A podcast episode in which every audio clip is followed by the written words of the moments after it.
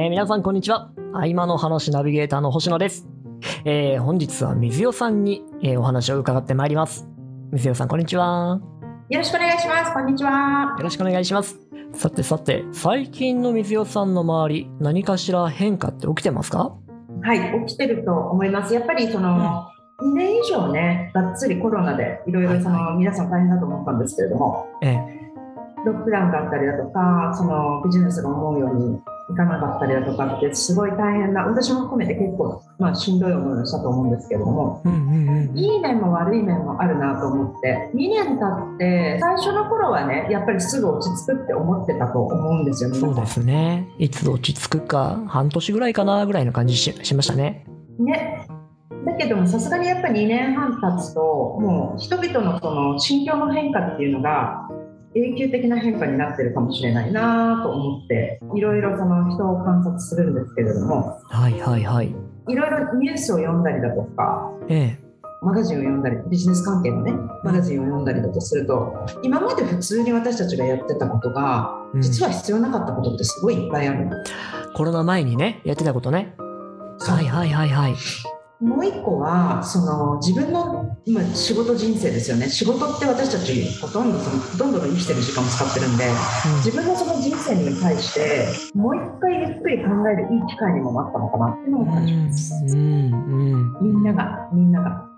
例えばそのこちらベトナムで言えば一回コロナで故郷というのかしら自分たちのその家族のところに帰ってええ。でコロナ明けて実際その出勤できるようになっても戻らないこと家族といることを選択する人が増えたりだとか、はいはいはいはい。うん。あとはそのワークフロムホームでその出勤するかワークフロムホームか選ぶときにワークフロムホームをずっと選ぶとかお給料が例えばその変わってきたとしても、うん。ワークフロムホームを選ぶだとか。もっとその自分はその人生で何をしたいのかっていうのを仕事だけじゃなくてなんかう何を大切にするかっていうのを考えるすごくいい機会にもなったとは思うんですよね大変な面もいっぱいあったんですけど、うんうん。よくわかります。うん。うん、リセットされますよね。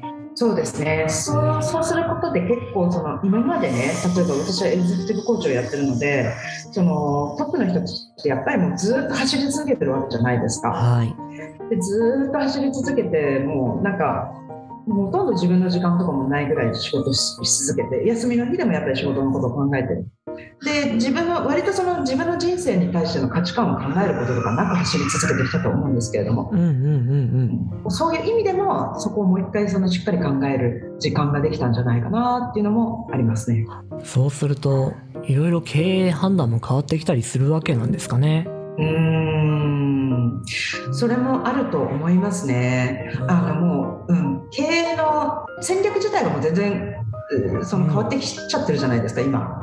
オンライン化したりだとか、うんうんオンライン化したりだとか、その環境の変化とかで、全然変わってきちゃうと思うんで、そう、それはやっぱりもうコロナになったことで、かなりいろんな面が変わってきたなってへ思いません？えいやなんかね従業員側の意識として変化はすごく身近に感じるんですけどその経営者としての意識変化ってあんま普段考えていなかったので大変興味はありますね。あとはそのチームのそのマネマネジメントする立場としてどんだけそのチームの普段一緒に入れなくなっちゃったその心のケアとかですよね。はいはいそういう部分って今までそこまで考えてこなかったかもしれないんですけども、そこをより近くにいないだけによりどうやってそのサポートしてあげるかだとかはい。あとはどうやってその離れてるチームメンバーたちをモチベーション上げて寄付していくだとかどうやってその、まあ、変な言い方するとサボらないでしっかり数字を出してもらうだとか、はい。その辺もすごく学んできたと思うんですよねここの2年間って。考えさせられてますよねすごくね。うーん前まで意識しなくてできてたのかもしれないけど今は意識しないといけなくなっちゃった。そう自分の仕事が変わる変わりましたよね。うん確かに。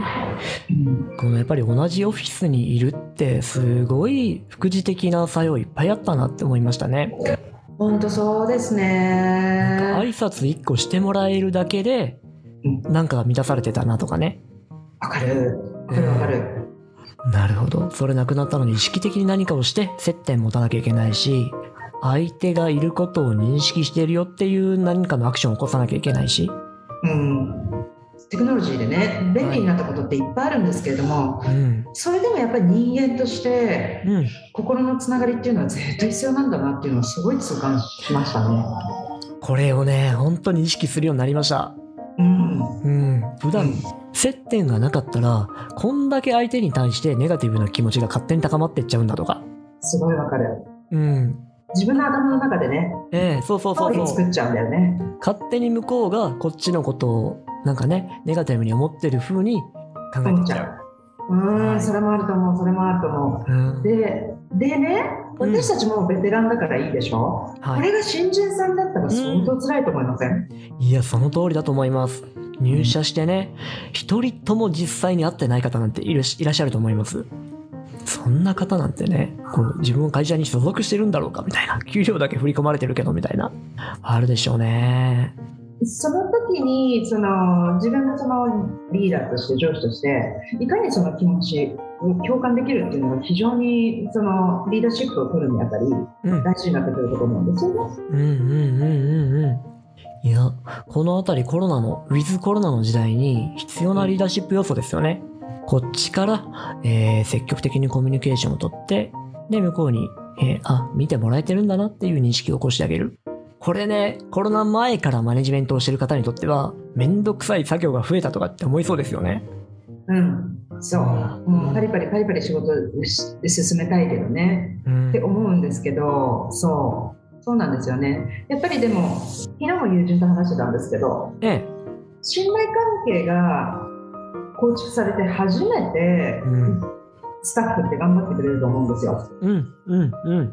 だからそのワークフロムホームでマネジメントが難しくなったとはいえどもはい。なおさらだから信頼関係をこう構築してこの人と一緒に働くのが楽しいだとかこの人と一緒に働くことで私は成長するっていう思いをチームのメンバーねねスタッフ一人一人にこういかにケアしてあげたりだとかシェアすることでいかにそう思ってもらえるかうん、うん離れてるからなおさらうん。そこをこの構築していかなきゃいけないなっていうのはすごく感じます。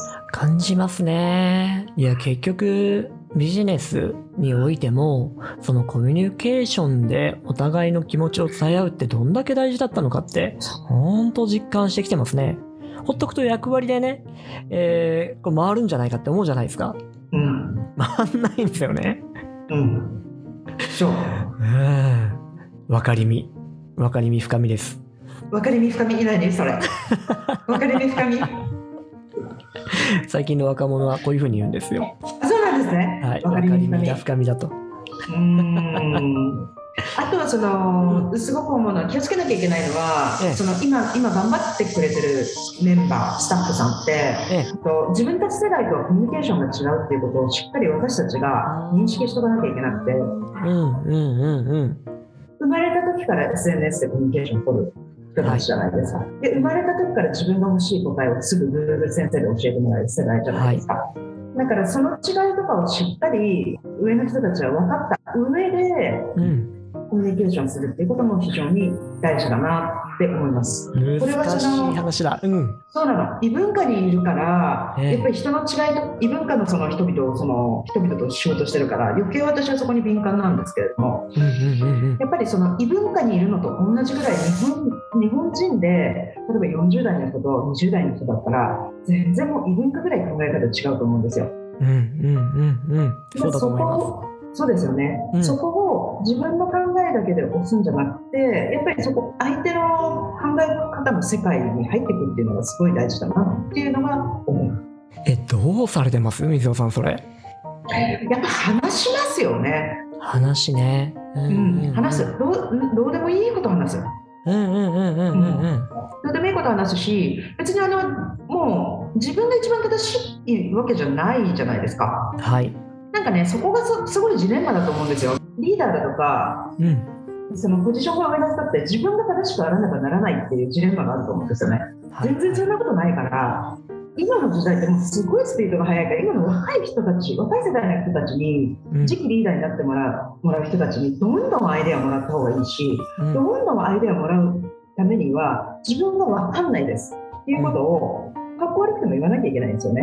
うんうんでもかっこ悪いだけじゃダメだからもちろんそのリーダーとしての普段のその人格とかはもちろんどんどんもちろんその毎日毎日鍛えていかなきゃいけないんですよね。人格的にはね。例えば言ったことをしっかりやるだとか、はい。しっかりその人に感謝できるだとかししっかり認めてあげたりだとか、うん。人をねしっかり叱ってあげたりだとか、ええ。彼女たちの成長を願ってねそういうことがしっかりは初めてできてでも自分はこれができませんだとかだから教えてくださいっていうことを頼めるかっこ悪さっていうのも必要だと思うのね。うんうんうんそうじゃないと誰も助けてくれないんで。なんでその変化が早い時代 IT とかに関して言うと今の若い人たちにはやっぱりもう頭頭が上がらないというか、うん彼らのその知識とかをいただかないとやっぱりもうスピードについていけないと思うんでその辺とかも自分が一番何でも一番じゃなくてお願いできるっていうそのリーダーシップのはい取り方,、の取り方っていうのもすごい大事になってると思う今の時代は。そこの両立はなかなか難しそうですね。でも大事。いや、ありがとうございます。そのあたりやっぱりコロナになってきて、より感じたところはありますよね。うーん、そうですね。うん、そうう。んコロナになって、あとはその世の中のその環境の破壊だとかね、まあもちろん今の戦争とか、うんでいろんなことがすごい変化して、いろんなことが加速的に今変化してるじゃない？一気ですね。ものすごいスピードです。その時に自分のその過去の成功だとか、はい。自分のその考え方だとか、まあ、軸を持つのは大事なんですよ。ここは勘違いしないでほしいんですけれども、うんそのいかに自分の軸を持ちつつ柔軟に人の意見を取り入れられるかっていうのが非常にこここから生き残っていくリーダーとしてはうんうんうんマストなスキルだと思う。これなんか、すごく鍛えなきゃいけないスキルですね。うん、スピーディー、スピーディーさが重要である。とはいえ、その判断を間違っちゃいけないというか、うん、うん、うん、ううんん。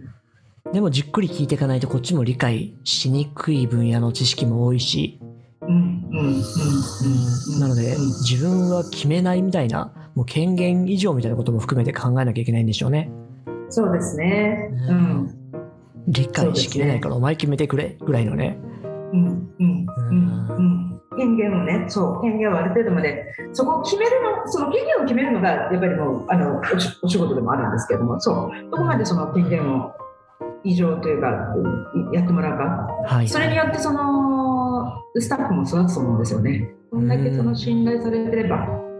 なるほど。じゃあもう今後は仕事のやり方というよりも人として信頼されて、人格的に信頼されて、でうんえー組織をまとめていくっていうことができないといけない。決して率いなくてもいいってことですね。自分はパーフェクトじゃないんで、うん。うん。う。うん。ん、どちらかというとそう。どんだけその信頼される人格かっていう方が大事かもしれないよね。だってビジネスのスキルなんて学べるからって思っちゃうじゃないですか。ね。うん。ビジネスのスキルなんて私よりもっとすごい人がいっぱいいるからそういう方々に一緒に働いてもらえればいいわけであって。うん。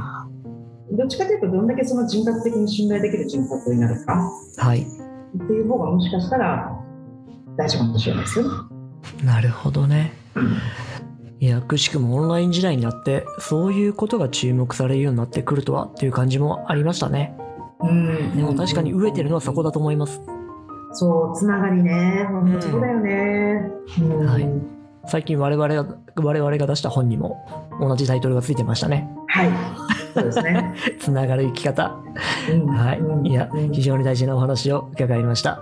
はい。はい。ではでは本日もこの辺りで、えー、一旦終わりにしようかと思います。今日も水野さん、お忙しい中ありがとうございました。とんでもないです。ありがとうございました。はい。また次回お会いしましょう。はい、ありがとうございます。